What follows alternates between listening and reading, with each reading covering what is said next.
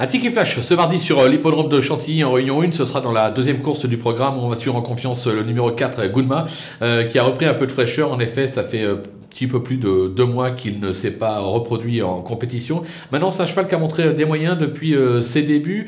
L'engagement est assez favorable. La PSF, pas d'inquiétude. La distance devrait servir ses intérêts. Je pense qu'il est capable de profiter de ce bel engagement pour ouvrir son palmarès. On va donc tenter de le jouer gagnant et placé.